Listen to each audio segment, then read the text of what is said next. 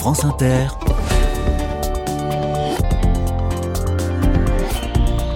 Dorothée Barba. Bonjour à toutes, bonjour à tous. Les carnets sont dans la Creuse cette semaine, magnifique département de la région de Nouvelle-Aquitaine, en plein milieu de la France, peu ou prou, la Creuse. Et je dois vous faire part de mes doutes. Faut-il dire en Creuse ou dans la Creuse? Sujet sensible. Il me semble que les deux formulations sont autorisées et que les gens sur place disent plutôt en Creuse. Mais y a-t-il une différence de sens? Y a-t-il des contextes différents pour employer chacune des deux formules En Creuse, dans la Creuse? Les amoureux de la langue, de la géographie et de la Creuse, j'attends vos messages sur le sujet sur le site de l'émission. En attendant, voici le programme du jour. Nous allons parler chauffage avec l'Association nationale des artisans poêliers. Le poêle de masse, vous l'entendrez, est une option méconnue et qui pourtant consomme peu de bois et émet peu de particules. C'est bon pour la planète et pour le portefeuille en somme. Mais d'abord une initiative scolaire très singulière. Soyez les bienvenus. Carnet de campagne, le journal des solutions.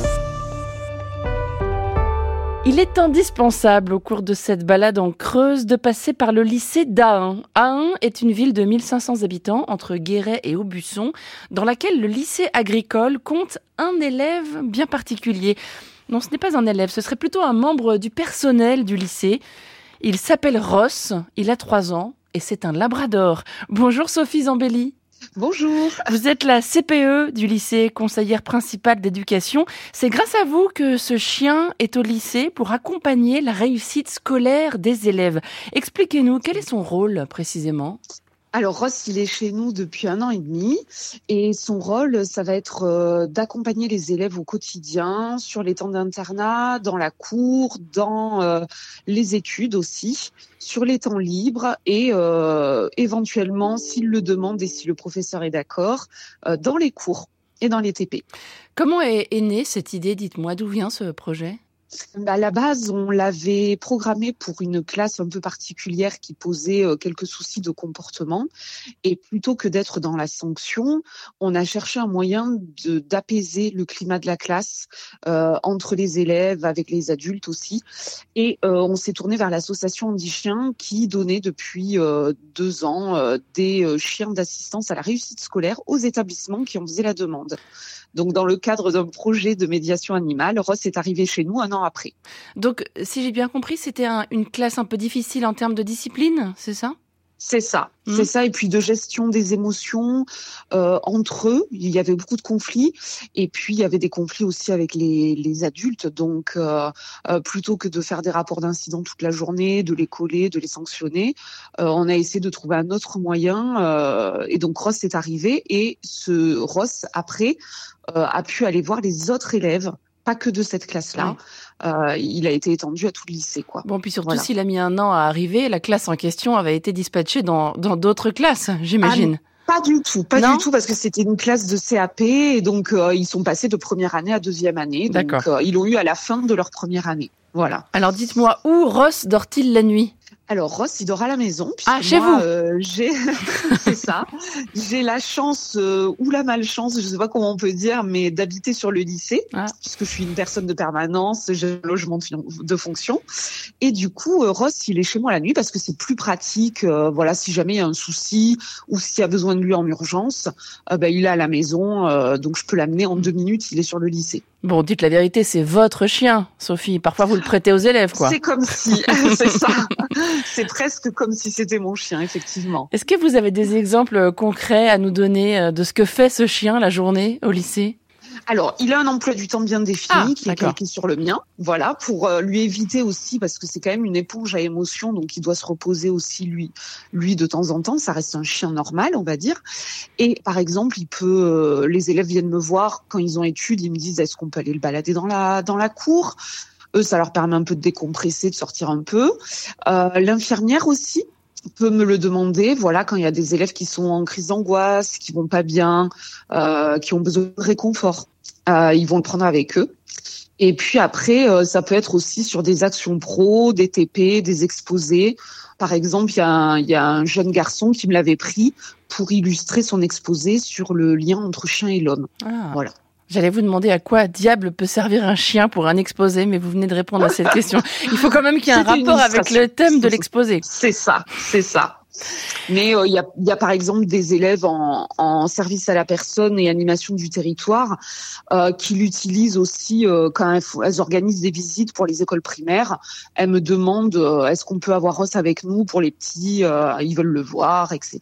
Donc c'est avec plaisir. Alors je le disais, sa mission officielle, c'est d'accompagner la réussite scolaire des, des élèves. Est-ce que vous diriez que cette mission est accomplie, Sophie?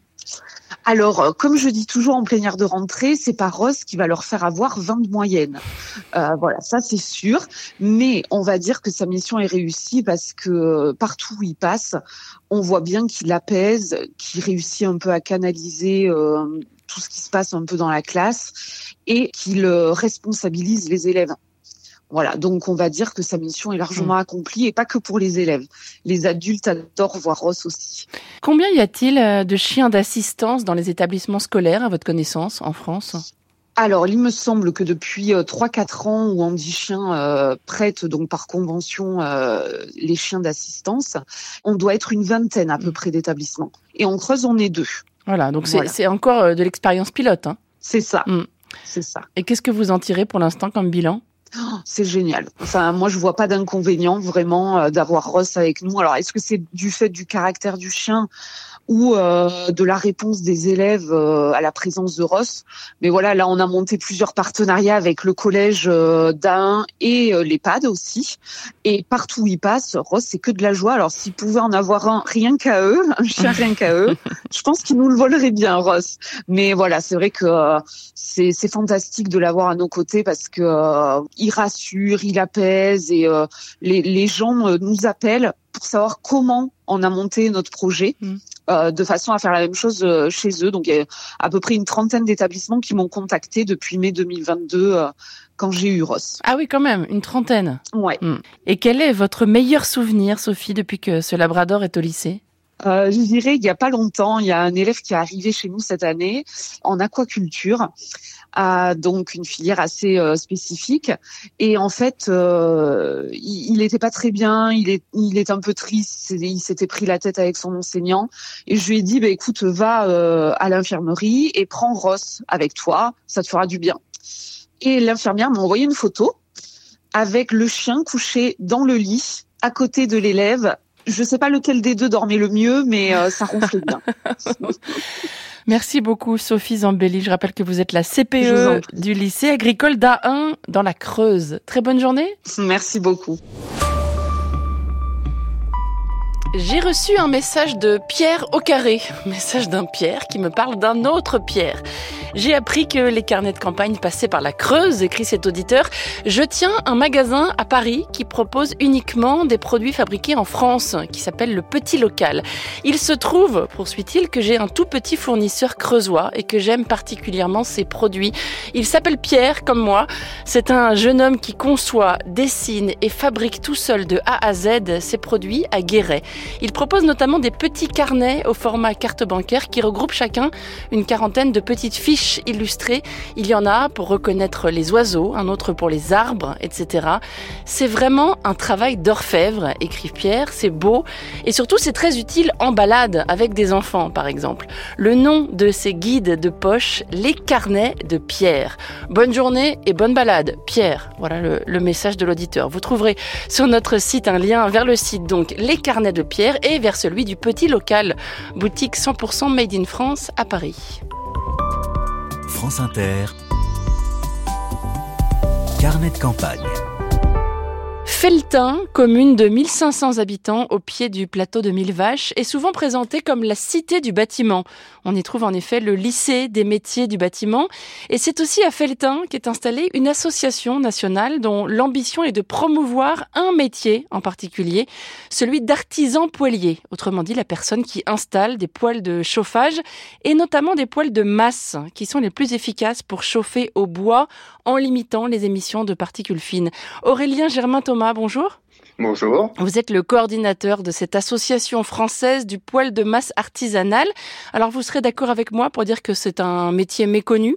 Ah oui, alors il est assez méconnu en France, effectivement, à part dans, la région de l'Est, en Alsace, où là on connaît bien les, poils en, faïence. Mais effectivement, sinon, euh, en règle générale, il est, il est méconnu, puisqu'on va parler euh, voilà, du poil de mât, du poil maçonné, euh, du poil à accumulation. Et bah, il faut savoir qu'ils s'en installent que entre 1000 et 2000 en France, contre 10 000 en Autriche, 20 000 en Allemagne. Alors on est vraiment à la traîne hein, comparé à d'autres pays européens, c'est ce que vous dites oui, euh, à la traîne, euh, mais avec un, dynamique, euh, un, dynamisme assez fort. Alors, quelles sont les particularités, dites-moi, d'un poil de masse et quelle différence avec un poil en fonte, qu'il soit à bûche ou à granulé d'ailleurs? Alors, le, poil de masse, donc effectivement, c'est un poil à, bois bûche. On va faire une flambée. on va mettre l'équivalent d'une flambée pour la journée à l'intérieur du foyer, et, toute la, charge de bois va, brûler d'un seul coup, enfin pendant environ une heure. Et la, chaleur issue de cette flambée va être, euh, va, être stockée euh, dans les briques euh, réfractaires, c'est le plus souvent en briques réfractaires, comme, comme une bouillotte. Une bouillotte qui va après diffuser cette chaleur dans le temps, avec donc un, confort accru puisque c'est restitué par rayonnement comme, comme un petit soleil au, cœur de la maison. Voilà, on parle de restitution lente de chaleur. Et comment ça fonctionne? Est-ce que c'est plus compliqué à utiliser qu'un poêle traditionnel? Alors, l'avantage du poêle de masse, c'est qu'on va faire une flambée et que cette flambée euh, va brûler à, vive allure. Et après, on a juste à fermer en fin de flambée euh, l'arrivée d'air. Donc en fait, c'est un fonctionnement assez simple. On n'a pas besoin de revenir recharger. On va pas avoir des, des surchauffes euh, du, du, poêle classique euh, où on va devoir jouer avec la tirette pour éviter cette surchauffe. C'est pas un feu euh, continu, mais une chaleur continue, ce qui, ce qui lui permet euh, bah, de moins de consommer de bois et d'émettre moins, effectivement, comme vous l'avez dit, de, de, particules fines et de, de, polluants. Vous proposez une formation d'artisans poêliers à, à Feltin, dans la Creuse. Est-ce qu'il y a besoin de plus de professionnels pour répondre à la demande? Effectivement, les, les, artisans poiliers en ce moment euh, sont débordés par les demandes. Et euh, au sein de l'association, on a développé des, des, modules de formation. Donc, c'est des formations courtes. On voit arriver des, des, personnes de toute la France euh, pour apprendre ce métier, qui est un métier passionnant parce que bah, il y, a, y, a, pas mal de casquettes différentes. Ça part du dessin, de la conception, du calcul, la réalisation avec la construction avec les briques, différents enduits, différents revêtements. Et quels sont les freins à la généralisation du poil de masse, d'après vous? Bah, Les freins euh, peuvent être multiples, c'est-à-dire que, euh, bon, déjà, comme on l'a dit au début, il y a une méconnaissance. Euh, après, il y, y, a, un réseau d'artisans de poiliers qu'on s'attache à, à, développer, à faire vivre. Il y a les absences de formation. Euh, donc là, on est, on est dessus puisque avec ces modules de, formation courts, et puis aussi, on, on, on vient d'être validé pour un, un, certificat de qualification professionnelle. Donc, on va créer euh, une, une, formation longue pour devenir artisan de poilier. Et puis, euh, il y a effectivement le, le, fait que ça peut pas euh, aller dans toutes les maisons. Euh, il y a des maisons qui ne vont pas être adaptées à, accueillir un poil de masse ou même dans les, les utilisations euh, au quotidien euh, par les personnes qui y vivent. Mmh. Parce que ça prend de la place, c'est ça? Ça prend de la place, oui, mais comparé à un poil, on va dire classique, le poil classique qui, qui lui a une température de surface qui va être bien supérieure, engendre un, périmètre de sécurité autour qui, est supérieur. Le poil de masse, lui, on, il fait vraiment partie intégrante euh, de l'habitat et on, va, on, aime se lever dedans. Il va avoir des agencements qui vont être particuliers, euh, comme euh, une banquette, un, bar entre la cuisine et, le salon. Enfin, il y, a plein d'aménagements possibles qui font, qui participent vraiment à l'intérieur de la maison. Et qu'est-ce que ça donne côté prix, Aurélien? Alors côté prix, euh, il faut pas le comparer à un poids classique. Nous, c'est vraiment un système de chauffage euh, principal, donc il faut le comparer au système euh, de chauffage principal. Donc on est autour de, de 15 000 euros.